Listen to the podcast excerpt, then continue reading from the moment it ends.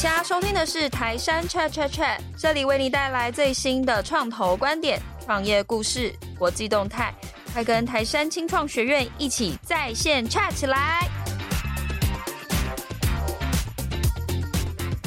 ！Hello，大家好，我是台山的 Pola，我们先邀请的是今天我们的客座主持 Inside 资深编辑 Chris。Hello，大家好，我是 Guesting Hosting Chris。我们开场要先跟大家用数据快速秒懂全世界的新创动态。我们看到的是 CB Insights 的报告提到说，二零二二年第三季全球只有诞生了二十四只独角兽，那是截至二零二零年以来新增最少的一季。那其实目前啊，全球总共有一千一百九十一只独角兽，其中有七百六十七只是在二零二一年之后加入独角兽的排行榜，可以看出就是过去就是二零二一年。是一个比较疯狂一点的时间。那其实整体来说，今年因为我们受到了一些经济下行的影响，所以让新创募资的市场变得比较理性。所以我们可以看到，就是今年以来整体的独角兽成长速度并没有像往年这么快。是没错。谈到台湾的独角兽，我觉得大家可能在媒体或者是说在其他的资讯里面听到台湾独角兽五个字的话，通常第一个会想到是 Appear 跟 Gogoro。那今天我这边在介绍其他的。台湾独角兽。那第一个我想要特别提的是人工智慧晶片的新创耐能。那耐能如果大家比较认识它的话，就知道它其实是一间善用台湾在半导体优势的一间新创。那这间新创它最近有一个 B 轮的募资新闻，是大概在这几个月的时候募了 B 轮，募到了四千八百万美元。那它的融资总额已经超过了一点四亿。这一次 B 轮比较特别的是，它这一次并没有公布估值，可是根据去年去年十二月他们在上一轮募资资料的时候，那时候的估值大概已经超过了一百亿台币，所以。我们其实可以用合理的推断说，其实它的现在市值应该已经超过我们所谓对独角兽的定义了，就是十亿美元的定义。那最后耐能呢？它现在的 AI SoC 已经有蛮多丰富的成绩，目前在所谓的智慧驾驶啊、智慧家居啊，还有智慧城市的垂直领域都可以看到他们的踪迹。那最近甚至就是说，在这一次的 B 轮募资里面，他们甚至已经有宣布跟。因为红海策略投资的关系，那他们也打入了所谓 NIH 的供应链里面，哦、有开始做算电动车。对对对对对对对对。那当然啦，以一个 AI SOC 的里面，那面对接下来的智慧电动车浪潮，那绝对是非常大的一个、嗯、新的市场，然后新的需求。是的。嗯、那另外一个想要介绍，其实是九一 App。虽然九一 App 它已经上市了，成功上市了，它是在去年成功上市。它比较特别是在哪边？它是在台湾上市，而且它算是在自从二零一六年创业家兄弟以来，那五六年以来唯一一个在台湾上市的台湾 SaaS，对对，某种程度上它很本土，非常的本土，不只是因为它虽然在上柜的时候挂 KY 啦，但是不管它服务的客户主要市场是台湾也好，那包括它上市的资本市场也是台湾，那我们就会称呼它算是一个蛮本土的 SaaS 公司。而且他大概，我觉得最为津津乐道，就是那时候我还记得我写过一篇文章，有特别介绍说，他当时有最疯狂的时候，曾经股价有上看四百块台币，市值曾经有达到大概四百一十四亿台币。九一 App 其实他们也非常的强调，他们在所谓帮助，不管是一般的零售商也好，或是电商也好，他们都想要打造所谓的 O N O 虚实整合的。一个销售环境，Chris 有提到这几几家里面啊，另外两家我觉得也是还蛮值得，至少以今年来说算是蛮亮点的公司。因为其实大家知道大环境比较不好，今年有两家公司在美国 spec，然后我觉得也是不管是从媒体的层面，或者从新创这边的层面感受到，就给大家算是一个振奋人心的一些讯息，包括像是呃大家可能也很熟知，就是大新科技啊，或者是完美移动这两家公司的，就是包括他们成为独角兽跟在在美国成功的 spec 都给我们整个产业发展上面上有还蛮多正向的一些鼓励。我们的节目到今天就是我们聊了这么多只独角兽，终于今天我们终于可以真正邀请到独角兽来到我们这一集的节目。我们今天想要邀请到的是最近刚在美国顺利 spec 上市的完美移动创办人暨执行长 Alice。大家好，我是 Alice。完美移动 Perfect Corp 的 founder and CEO。我想大家对于完美移动可能都有不同层面，例如说，像我自己是消费者，我自己也用过完美的 App，那我对它的了解就比较是在 To C 的 App 上面。那我们可不可以先邀请 Alice，可以先跟大家来介绍一下完美移动是一家怎么样的公司？Perfect Corp 哈，就完美移动在成立的当初，二零一五年成立的时候，就是以 AR 的技术哈，Augmented Reality 的技术。然后应用在 beauty lover 身上，哈，所有爱美的人。那我们从 C 端的 App 开始，然后发展到 B 端 Brain 端，哈，指所有的 beauty Brain。当初其实就是希望说，用技术能够帮所有爱美的人，哈，beauty lover 或者是 beauty purchaser 解决他的 pain point。好，那 AR 是一个非常棒的场域，正好可以解决掉所有这个。对美妆有喜爱的人的痛点哈，我们说痛点。我我我其实不是从 beauty 出身的，我只是很很爱 beauty lover 哈。我我是呃我很爱美，那所以其实我们自己从从年轻时候的痛点就是你在买买口红、买眼影、买个腮红，你根本不能试哈，你只能看，看到了呢，你就好吧，就是。选回去哦，不行的话，那就完完蛋了。对，那 Beauty Tech，我们那时候从 AR 进去，就是可以让你自己在你自己的脸上试颜色、试妆，好，随便你爱怎么试就怎么试，你也不会。不然平常我们如果你就是买口红好了，了不起了不起，COVID-19 之前你试个一两支吧，擦了再涂，涂了再擦，或者你擦在你的手背上，好，或者是手上。那但是呢，其实那个颜色都都是不对的，因为你的唇色跟你的手的皮肤颜色是不一样的。嗯，擦了再涂，涂了再擦，其实你做不了几次，尤其是在你自己脸上根本不可能。所以那个时候，其实买化妆品，我相信每一个买化妆品的这个消费者都有这样子的痛点。那我们就让 AR 可以让所有的 beauty lover 可以来试颜色。随便你是爱吃多少都可以，直到你自己喜欢，在你脸上看起来美的颜色，你再决定要不要买。好，所以让他的购买的痛点能够消除。所以我们当初是要从这个点进去哦。我是觉得技术，我一直在跟我们客户讲，跟我们同事讲，technology has no value。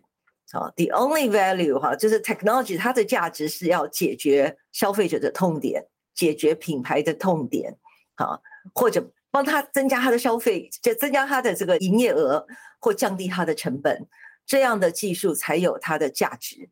好，那我们当初是从想要帮所有的 beauty lover C 端解决他的痛点，那后来发现，其实我们跟所谓的 brand 啊，这个品牌端是面对同样的客户，只要一起能够透过我们的平台解决到了 A user 的 pain point，那。其实品牌它相对可以帮助 user 早点做购买的判断，而且尤其是我那时候也有一个 assumption 是，我觉得如果你让 user try more buy more，如果大家知道我们在彩妆的话，你要买彩妆很多他会给你小样哈 sample，但是你能拿到多少样品啊？然后在店里面才拿得到嘛，哈，不然就什么寄到什么杂志，maybe 给你一两个，很难很难。而且不是所有的品牌都会给，也不一定都会拿到最想要试的那个颜色。对，你能拿到几个颜色哈？它每一次一出来，都有的都已经到四五十个颜色一个系列啊。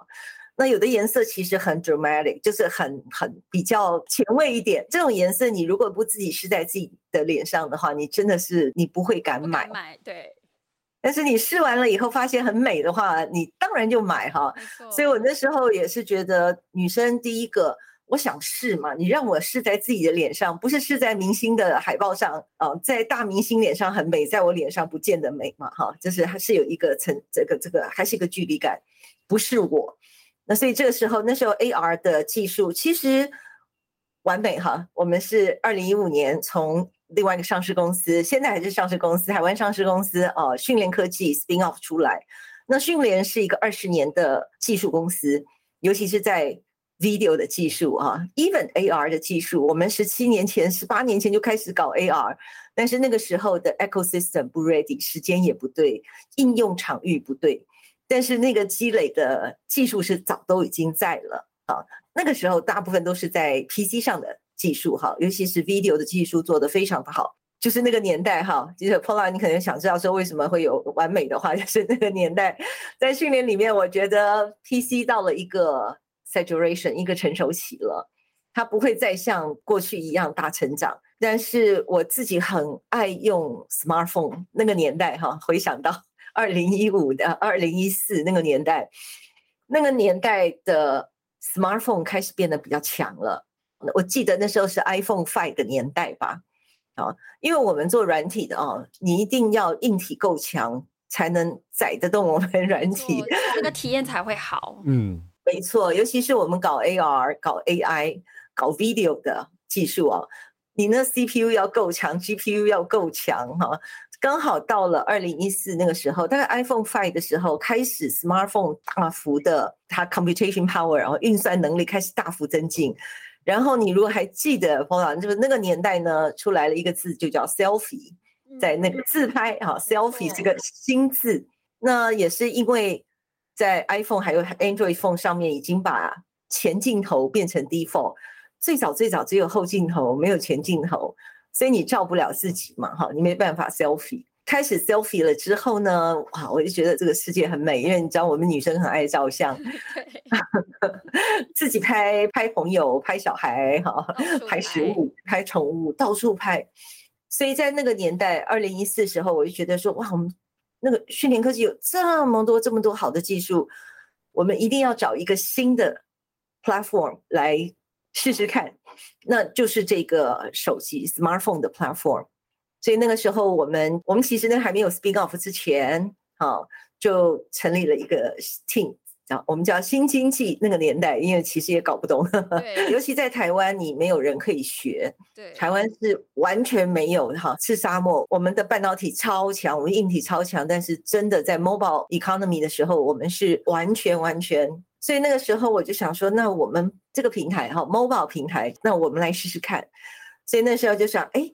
其实我们在 PC 上哈，我们的 Webcam Notebook 的 Webcam，我们大概在很早了，二零零八年开始吧，还是零九年的那个时候就开始，所有的 Notebook 的 camera，我那时候叫 Webcam 嘛哈，现在还是叫 Webcam，就是 Notebook 的 camera，camera 上面的软体训练有在做哈，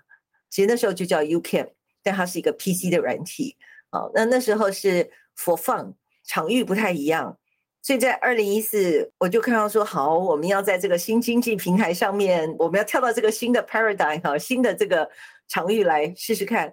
那要做什么呢？我想，哎，我们的 AR 也许是可以让在这个手机上哈，让每个用 smartphone 的女生，有前镜头的女生都可以变得美美的。那个年代，其实我自己都在用中国的 app，因为没有嘛。那时候只有中国有 Beauty App，我自己都在用。但是我从技术的角度来看，我们在 PC 上的技术做了这么多年，那 CPU 很强啊，Intel、NVIDIA GPU 很强，所以我们能做的事情很多哈。那之前 Smartphone 不是那么强，直到那个时候，哎呦，开始往上，Camera 变好了，GPU、CPU 变好了，哇，好像时间差不多了，我们就把我们的 AR 的技术、Video 的技术、Camera 的技术。试着在 iPhone 跟 Android phone 上面来整个整个重新的 restructure 以后啊，这个这个整个 coding 全部改过，我们放在上面开始。然后 App 要什么呢？因为女生爱爱美嘛，我们就说，那我就说那就试试看吧。我们就从 Beauty App 开始吧。好，那开始的话，至少至少让 Alice 不要用。别人别人的 app，对，用自家的，对，因为我对美是很 picky 的。如果我爱的话，如果我用了喜欢，我相信很多女生都会一起喜欢哈。就这样，我们就开始了。然后我们第一个第一个 app 叫做 You Can Perfect 啊，完美相机。那时候它出来的时候，其实啊，真的不懂也不会，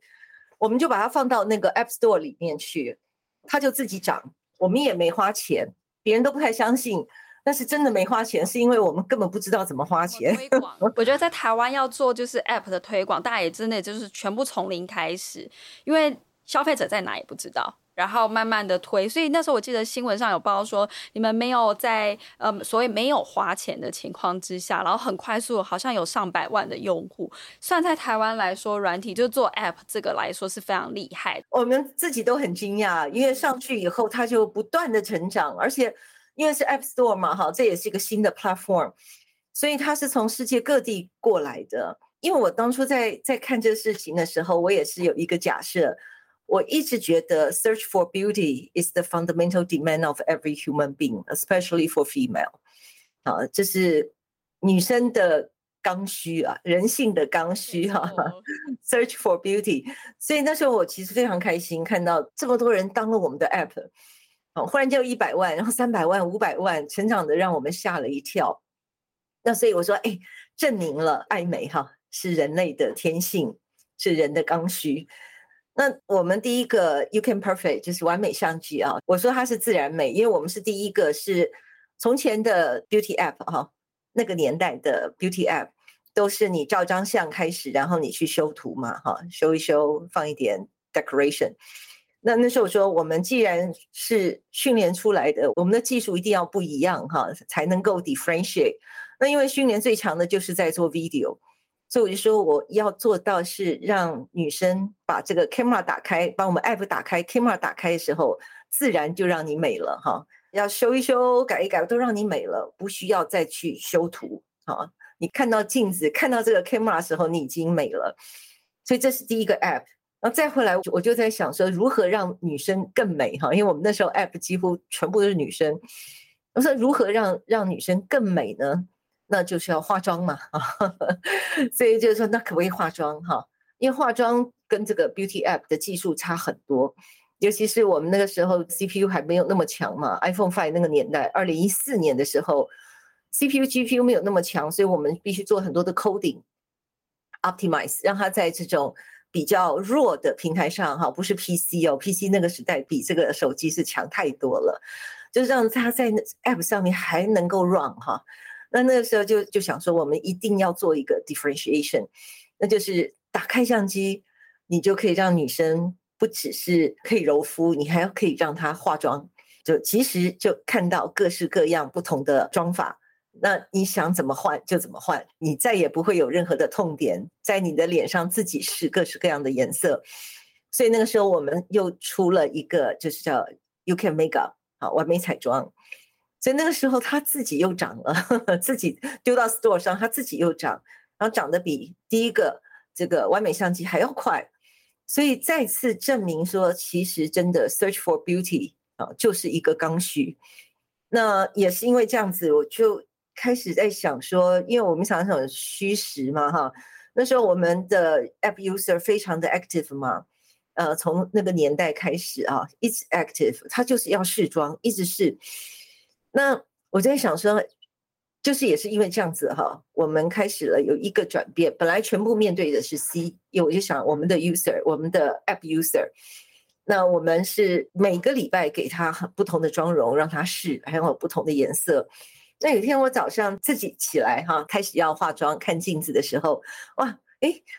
我看到 camera 哈，我看我看到我们的 app，因为我们 app 每天都有很多新的妆容，我自己都会测嘛哈，一定要够美才行啊，好，不然这个化妆变得不美，那是 user 不会接受的。所以我常常讲说，我们说化妆是 make up，可是你的妆如果做不好，你技术做得不好的话，那就是 make down，不是 make up。所以就是那天早上我在想一件事情，说我可以给我的 user 啊上百个、上千个 virtual color。Digital color，你可以 try 在你的脸上哈，任何的部位。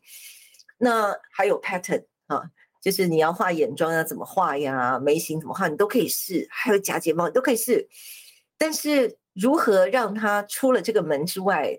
就是到了现实社会中，它还能够同样跟 virtual 世界一样的美啊，就是这样的一个一个一个想法呢。我就请我们的 sales，我们的 business developer 哈。去 try to talk to beauty brand 啊，所以这就是一个整个 business model 在转。那当时的想法是说，我希望我的 user try 了颜色很开心，然后他就可以在真实世界里买到这个颜色，他知道这是什么 brand，他知道他可以在哪里买。好，可以解决到他不是只有在 virtual 世界里很美，而且能够连到真实的世界里啊。所以就是这样的一个想法，我们就开始去 talk to brain。刚开始很辛苦的，因为尤其我们的业务都是在跟都是科技界的。对，我们客人是 HP、Dell、Acer、ASUS、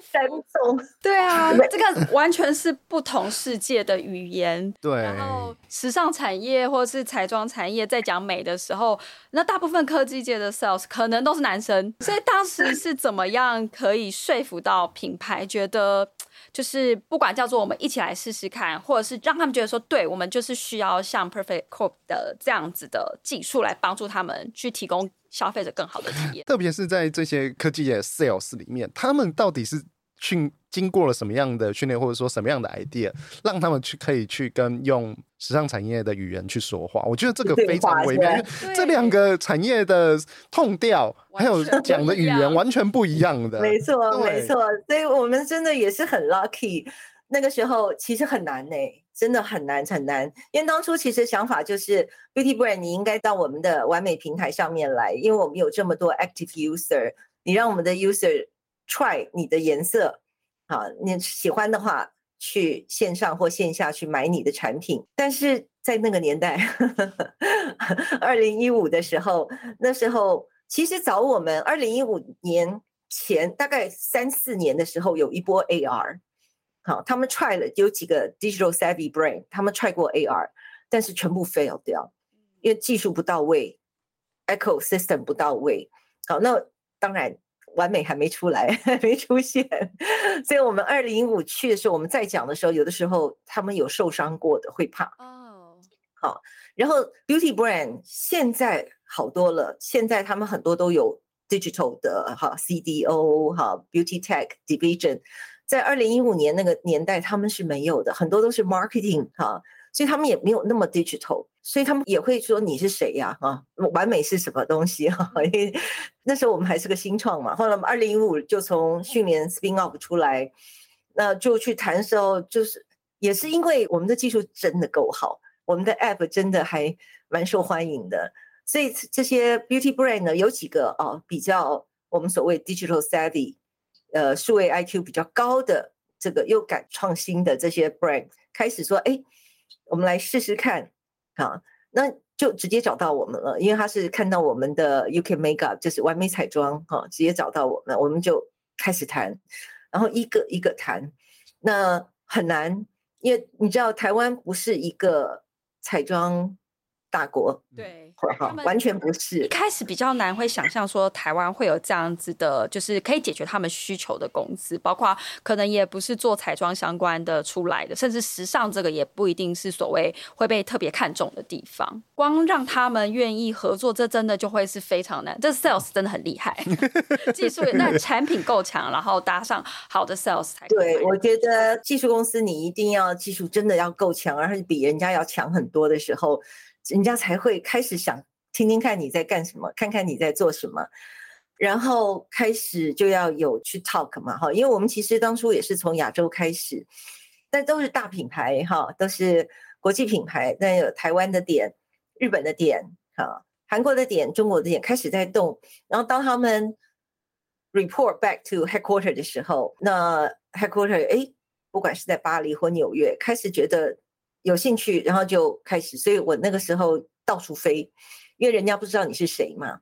你就是一定要去 present 你是谁，你的技术是什么，你想要做什么。好，然后他们也要看看这个公司是不是他们可以配合，因为毕竟你是个新创，啊，你没有 credit。所以他见了面以后，当然我们说，那他为什么你们技术可以这么快这么好？哦，我们是一个从二十年的。技术公司 spin off 出来的，我们虽然是新创，我们一出来，我们从训练出来的时候就已经八十几个人一次到位，好，那所有的团队都是十几年合作的经验，所以它的 fundamental 已经在那里了，有很大很深的 foundation，所以那时候我一年我可能要飞个十九次，讲有一年我飞到十九次，就一直要一直飞，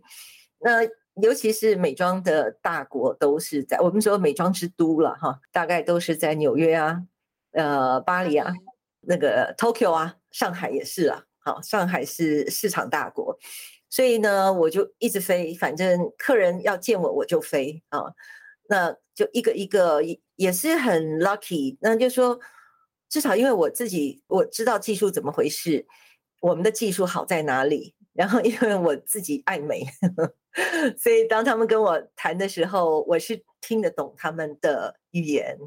好，他们为什么会有这样的痛处？因为其实他的客户就是我的我们的 app 的客户，一模一样的，所以他会想说啊，这个试妆为什为什么试妆？我说对啊，试妆像我我我买你们品牌的口红，我就不知道要挑哪一个颜色嘛，哈，像这样的语速就很开心了。有，然后我都是都是跟他们讲说，我不是 beauty 啊，我不是 from beauty 哈，我只是很爱美，我我们不是仿从美妆，我也不懂。美妆弄好我也不懂，但是我我是可以从用我们的技术，从技术来帮你解决掉你对美妆 lover 的哈这个 beauty lover 的 pain point。那你懂 beauty，那让我们一起合作啊，一起往下。所以就这样子一个一个一个，这是很难。要问到说这有多简单，这个非常非常难。但是我们就一个一个一个，那当然技术还是要持续的好哈。完美有这个训练的 DNA，我们的技术一直保持非常非常的领先，而且不断的 要鞭策自己嘛，好还是要更好。尤其是呃，Chris 你还讲，我们现在这几年的这个这个手机的 CPU、GPU、camera 都不断的一直上，一直上，所以你给我越多的 computation power，我就可以给你更好的应用，哈。然后呢，我们就把 AI 再加进来了，因为从前也不可能呢、啊，你那个 AI 你也跑不动，所以我们把 AR 再加上 AI，就一路一路往下走哈。那所以也就到今天，但是这个团队实在是技术太好了，而且我们 Global 的团队的合作很 像是合作无间。我想请教一下，因为其实我们可以刚刚从 Alice 的分享里面先知道说，当然，呃，Perfect Corp 从一开始怎么样的选题，然后经过中间的一个茁壮。那其实我们可以现在从呃在公司的网站上可以看到说，我们已经开始就是不只是美妆了，像我们还扩大到不管是美甲、美发、珠宝配件等等。其实它做到更多。现在我我现在看到还有一个新的是皮肤监测，这已经更进阶了，它已经甚至有一点就是生物相关的。一些 know how 要在里面，才可以帮助客户去做到皮肤监测这件事。所以我觉得整体来看，完美它已经有更大的一个跟美有关的一个版图存在了。所以我是还蛮好奇，就是你怎么看下一步？就是你们的不管叫做呃未来设定的 milestone 上面，因为特别您刚刚有提到说，只要现在所谓硬体的，就是更先进了，你们就是要一直赶上这样子的一个，把你们的技术做到一个最强的状态。那你来说，你怎么看你们的下一步？现在我们就专注在 AR 加 AI 哈，然后能做到 personalized recommendation，就是个人化的推荐。好，AR 在二零一五年到二零一八年的我我叫它这个 Beauty 2.0二点零时代的时候，就是让你 try as many as you like 啊，until you decide to buy。然后现在在在二零一九年之后啊，二零一九年之后，我说这个就已经是，我们就开始大量投资在 AI 上，因为我希望是不只是让你 try，而且经过我们的 AI 啊 camera，可以我可以知道 user 的，比如说我们现在刚才这个 Paula 你问到肌肤检测，我们可以 exactly 知道你肌肤的情况，因为 AI 跟 camera，因为知道。我们跟品牌合作的时候，品牌可以根据每个 user 的肌肤状况做不同的推荐。How nice！因为自己我们买，我不知道，我买护肤品的时候，也就永远就买那两支哈。我也不知道该怎么买。好，那因为品牌其实它如果当初都是线下的时候也很难。好，所以中间这个 gap，我我觉得就是所有 AI AR 可以帮助所有的消费者。更能知道他该买什么。那当你帮助了消费者，其实你就是帮助了品牌商。好，那所以品牌，我就说你现在因为 AI camera，所以你有的时候我自己都不知道我的肤质是什么啊。So AI can know you better than yourself。那品牌也是因为我们的技术之后，他可以了解他每个客人不同的 condition。啊，这个是一个我觉得是未来的一个大方向啊。那我们从 AR 开始，那 AR commerce，我觉得这个已经是只会更多，不会更少啊。所以 Paula 刚刚提到说，那我能试，我能试妆，然后呢，如果说我们用 AR，我可以知道你的脸型，我知道你的眼型，我知道你的嘴型啊，我可以推荐你最好的妆容。我知道你皮肤的颜色，我知道你的唇色、你的发色、你的瞳孔颜色。啊，当 AI 知道的时候，品牌端就可以帮这个客人打造他更适合他的妆容颜色，或者因为我知道你的肤质，啊，我也不知道我皮肤是我 maybe 稍干，但是到底在整个 cohort，在这个整个整个这个这个年龄层里面，我到底是非常干还是？呃，是杆子大概七十趴还是六十趴还是五十趴？因为你知道，那 bran 他们有他们自己的 know how，都是他们自己啊 beauty 的 know how，skin care 的 know how，他们的 know how leverage 我们的 AI AR，然后推荐给客人最好的个人化的产品跟服务。哦，这个就是我看到未来一定是这样，你不需要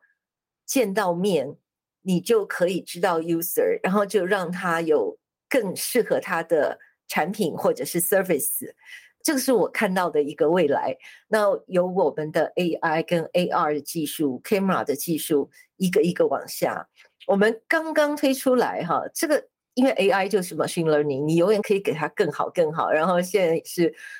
cloud computing 嘛哈，所以你也可以用 cloud 大量的在做 computing 来做 learning，machine learning。所以这个世界真的是 AI，我真的我们在二零一九以前在想说，好，我们要去投资 AI，也不晓得能不能突破，因为那你记得，我不知道你记不记得，二零一九、二零一八大家都在喊 AI，可是真正因为 AI 而 business model 的不多嘛，哈，就那时候我就说，我们真的是靠 AI 在做生意，你知道吗？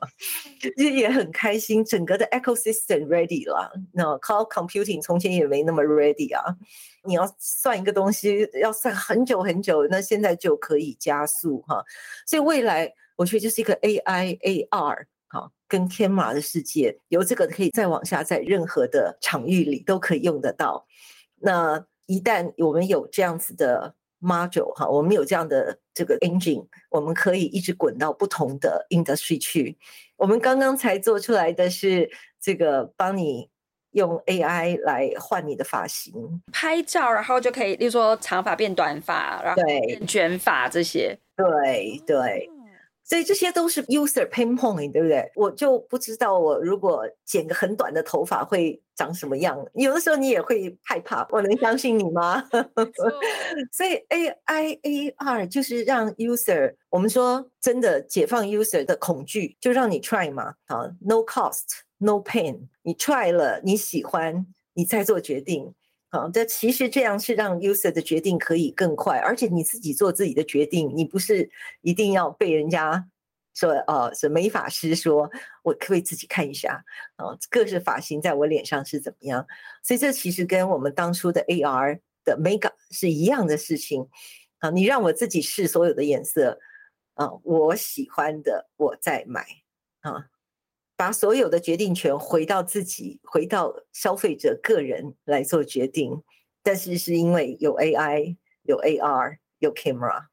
好，我觉得其实今天从就是 Alice 的分享里面，我我我想到就是创业这件事情，其实也很讲究一个天时地利人和。因为刚刚有提到说，其实呃，训练在很早的时候就已经在对 AR 去做很多的技术的布局了。可是我们是等到了，等于有点像刚刚有提到就是整个 ecosystem 够成熟，其实就是在技术这一面上面的够成熟了，所以我们才可以搭着不管叫做 cloud computing 或者是 AI 的一些累积下来的能力。量让消费者真实的可以使用到这些技术所带来的价值，因为刚刚如同你刚刚有提到说，技术本身是没有价值，它的价值来自于呃消费者对他的肯定。所以你看，其实呃，整体来看，我们当有这些算是创业的一些基础之后，我觉得还有一点就是 Alice 在分享之中让我感受到，就是你不会因为过去的公司有多成功，跟你的身份可能是一个，例如说一家公司的总经理，你就。例如说，不是自己跳上就站在第一线上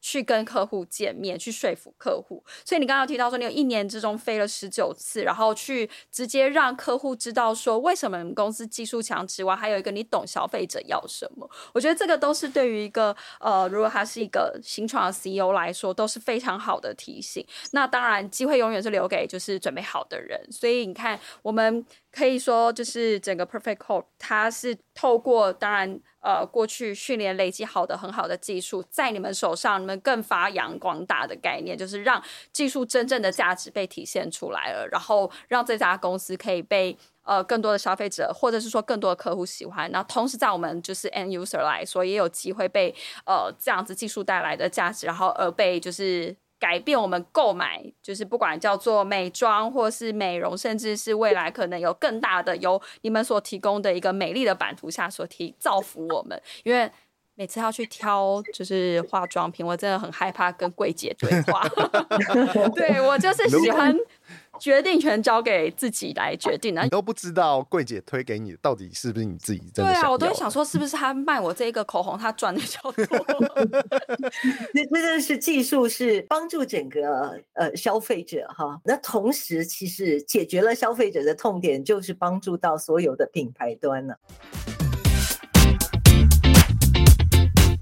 今天分享的独角兽是同样来自 Beauty Tech 领域的 Il Makiage。那它跟其实一般的我们今天上半场聊到很多美妆的品牌是一样，因为它其实都是专注在美妆产品的开发，例如说口红啊，或者是粉底等等。那直到他们在二零一八年易主之后，其实新的经营团队它开始导入了对于技术开发的一些工作。所以我们可以看到，例如说它利用演算法去整合了消费者所填的问卷，然后再结合他们阅读的一些，就是看他他们。网站上的一些习惯，进行就是推荐适合他们的彩妆用品。那据说就是公开资料上面是据说是现在有大概九十 percent 以上的准确率。那还提供有一些类似的试用服务，但它的试用服务是在于说，你决定买哪一个产品，它会寄送到你家给你，例如说十四天的一个试用期，然后让消费者就是安心的可以在网络上购物。我当时看到这一家是觉得眼睛为之一亮，在于说它是一个本身是一个美妆品。品牌，可是他开始对于技术的投注的能量是越来越高的，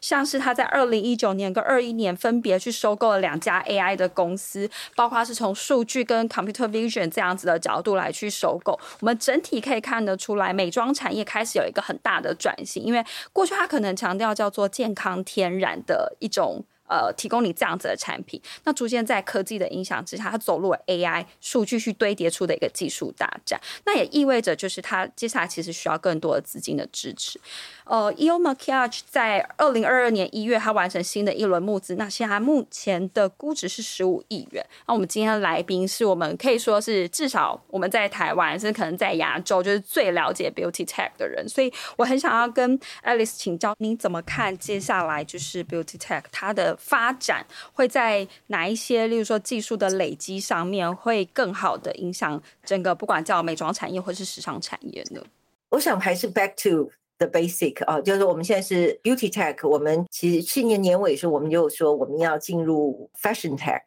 啊。那因为他们其实呃美妆跟时尚就是像 Paula 讲是它是很接近的。那当然第一个进去你就要想说它到底它有没有痛点嘛？啊，还是一样。有痛点的时候，才有你存在的价值。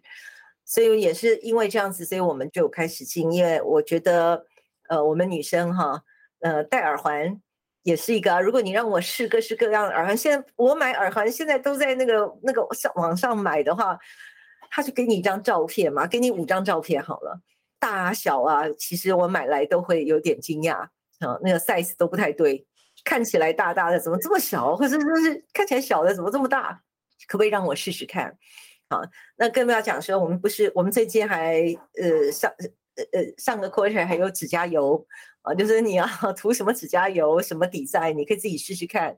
那我们就从脸哈，我们叫 face AR 已经 expand 到 hand AR 手 hand AR。因为手啊，你看我们的脸 face 啊，再怎么转你也转不到一百八十度吧？好，可是你的手是三百六十度可以转嘛？哈，那个一百八、三百六这样子转，所以它非常非常的难。那么说，哎，我们可不可以让我，尤其是你不进店的话，你可不可以让我戴一下手表，感觉一下在我手上的感觉？你可不可以让我戴个戒指，哈，戴个手环？或你可不可以让我戴一个项链试试看？我在我的身上好看，我们再决定要不要买吗？好，那。不然，其实有些项链你没你没戴过，你可能也不敢买，就让你先试戴，但是你不需要走进店里试戴。所以我觉得这是一个痛点的时候，我们的技术才有它的价值。肤质检测也是这样子。如果我们一般买买保养品在，在这个美妆店买的，以及我们有的时候是到皮肤科买的，或是医美啊医美的的的的，应叫 clinic 哈，呃这个去买的。这些 user 自己都很不知道为什么被推荐这个，那所以这个就变成 AI 在中间可以作为，不管你是呃皮肤科医师啊，或者是彩妆的柜姐啊，或者是在医美里面，你要哦，你的肤质是这样，所以我